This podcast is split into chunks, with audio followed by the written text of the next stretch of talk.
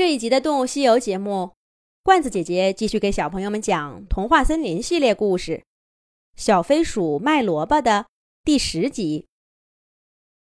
甘薯、书龟甲们请求小飞鼠帮忙摆脱狐狸商人，小飞鼠却说：“我可以帮你们想想办法，不过我要先问你们一件事。”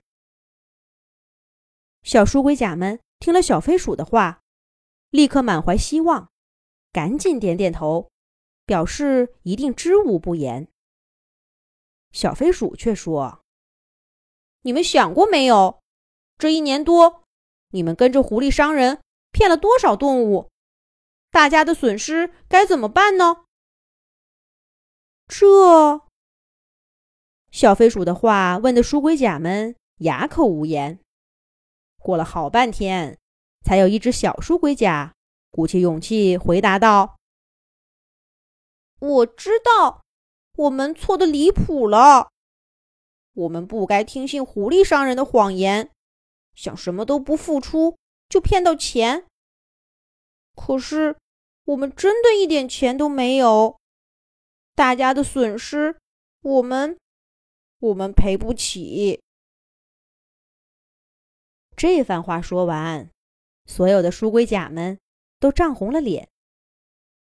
白白采摘了雪莲果的苍鹰，辛苦收集了松子，却什么都没有换到的松鼠兄弟，编了可爱的草帽子，想换回些金币回去的园丁鸟姑娘，这些曾经透过狐狸商人的黑斗篷看到过的买主，曾经绷紧了神经想逃离危险的紧张。在书龟甲们眼前，一点点清晰起来。对这些动物，书龟甲们充满了愧疚。是啊，虽然被狐狸商人算计了，可是这世界上，并不只有他们可怜。这些被他们跟狐狸商人合作骗了的动物们，更加无辜，更加委屈。小书龟甲们。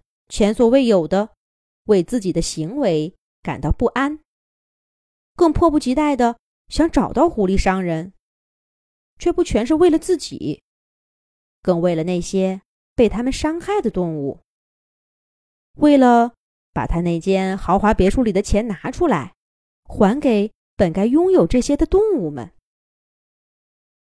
而这时候，小飞鼠再次开口了，他说。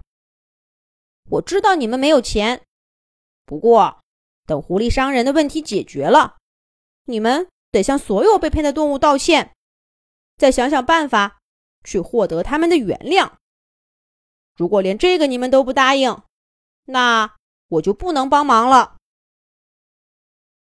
听了小飞鼠的话，甘薯、书龟甲们忙不迭的点点头，连声说：“这个是应该的。”就算你小飞鼠不说，我们也要去的。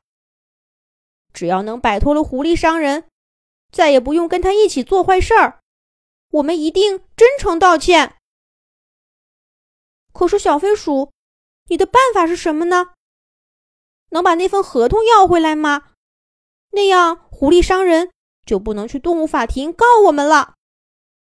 对了，我们看见过狐狸商人住在哪儿。可以找到他家里去。我这儿还有被狐狸商人骗过的动物名单，我悄悄记下来的。要去道歉，我们绝对有诚意。